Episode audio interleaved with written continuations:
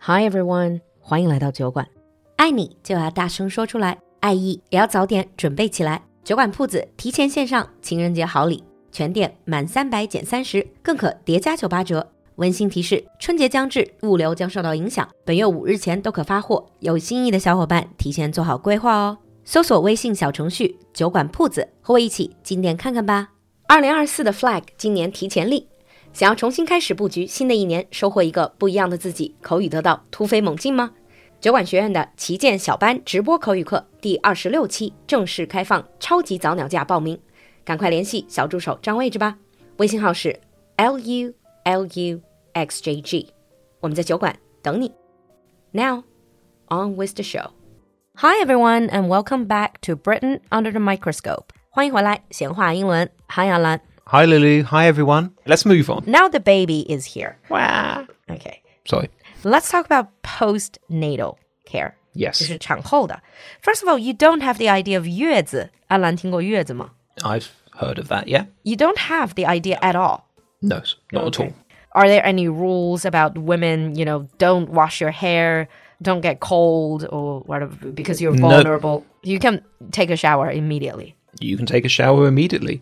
In many cases, they'll probably encourage you to take a shower if you've been in labour for quite a f- long time. Oh, okay. even the medical professionals. Yeah. Okay. And now comes the very, very, very important thing. How long is your maternity leave? New mothers can get 52 weeks of maternity leave. 那就是一年了，产假是一年。 Yeah. 52 weeks. And um, how early can you start taking it? You can start 11 weeks before giving birth. So roughly three months, the last trimester. And the minimum amount is two weeks. What does that mean? Minimum amount you have to take. at You least? have to take two weeks off. Okay. But generally, in the UK, women won't be staying in hospital for that long after giving birth. How long would they stay in a hospital after giving birth? If all is well, if it was a very smooth birth, they could go home after about six hours, six to 24 hours. Oh, I see. If there are no complications Yeah. and such. So let's get back, dial back to the maternity leave. I'm just quite curious about that. Mm-hmm. When you say 52 weeks, how are the new mothers getting paid? Are they still getting paid? Well, the first six weeks are paid at 90% of weekly earnings, and the rest of it is paid at £172.48. That's so exact for everybody? Yeah, for every woman. Let me calculate. 172 for each week. Okay? That'll be slightly under 700 pounds per month, Yeah. So it's not a large amount of money. especially if you were making a lot Yeah. before. Oh, I see. Do they get anything? I know in Scandinavian countries, you actually get like the whole basket of all these baby products when you give a, give birth. Do you have anything like that? Nope. so you don't get anything apart from just A the pay. baby. The p- okay. Well, I mean, from the government. No. You get childcare benefits, you get some tax relief, but you don't get like a present saying, oh, congratulations. Okay, I see.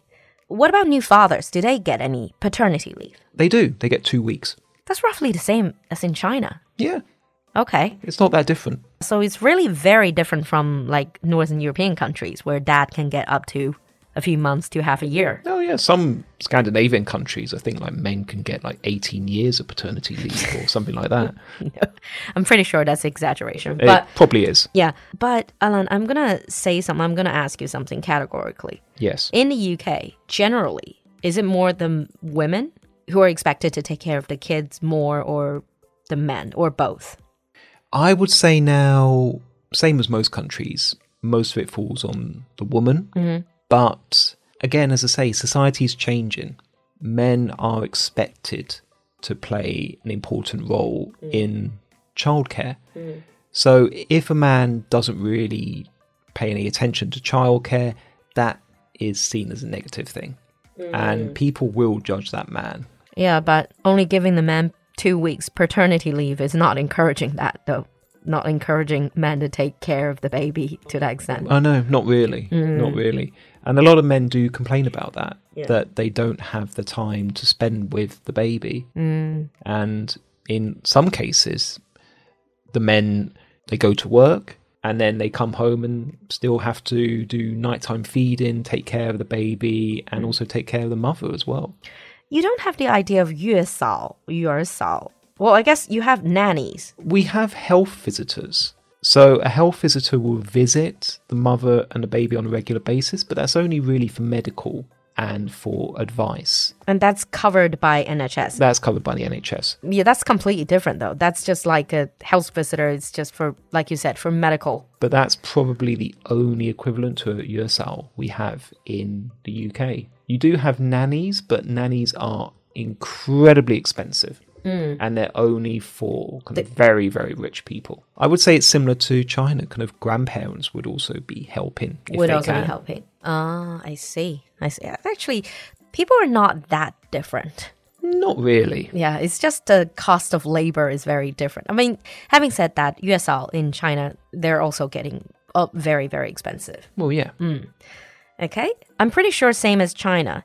In the UK, you would have some interesting traditions, customs relating to the birth of a new baby. Yeah. Care to share some? Yeah.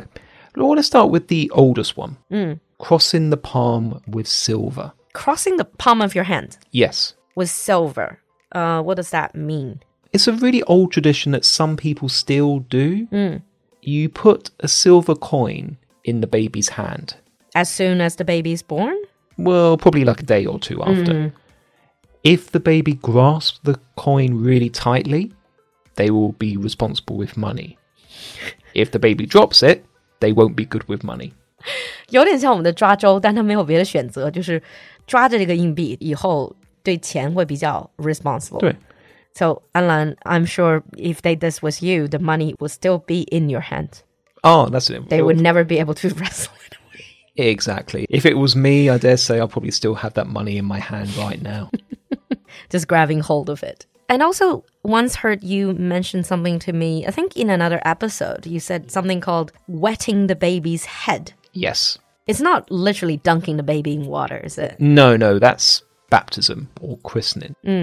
Wetting the baby's head is a tradition that as soon as the baby is born, the father will see the baby and then go to the pub with their friends and family. I'm sorry, this tradition just sounds like the dad wants a drink. Yes.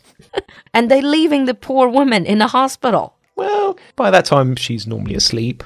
The mother usually stays with the baby or in hospital, and everyone goes for a drink. I remember you mentioned to me when your sister, you said your older sister, when she had the baby, you did that with your family. Yeah. You went with your brother in law and with your dad. You just directly went to the pub after seeing the baby. And you obviously you drank to toast the baby, Yes, we did. the birth of the kid. And we drank quite a lot. Okay, I don't know what to say about that tradition, but let's wrap up here. I know all of our listeners are coming from different backgrounds. Maybe you have your hometown or original traditions about the birth of a baby. Share with us. And also, if you want to know anything else, leave us a comment in the comment section. I just want to say once again, congratulations, Jenny. Well done, Jenny. Yeah, for turning a new leaf in your life. I'm sure you'll be a wonderful mom. And also, if you guys want to hear anything else about life and tradition, culture in the UK, leave us comment in the comment section and request for it. We'll see you in the next episode. Bye. Bye. 爱你就要大声说出来，爱意也要早点准备起来。酒馆铺子提前献上情人节好礼，全店满三百减三十，更可叠加九八折。温馨提示：春节将至，物流将受到影响，本月五日前都可发货。有心意的小伙伴提前做好规划哦。搜索微信小程序“酒馆铺子”，和我一起进店看看吧。二零二四的 flag 今年提前立，想要重新开始布局新的一年，收获一个不一样的自己，口语得到突飞猛进吗？酒馆学院的旗舰小班直播口语课第二十六期正式开放，超级早鸟价报名，赶快联系小助手占位置吧。微信号是 l u l u x j g，我们在酒馆等你。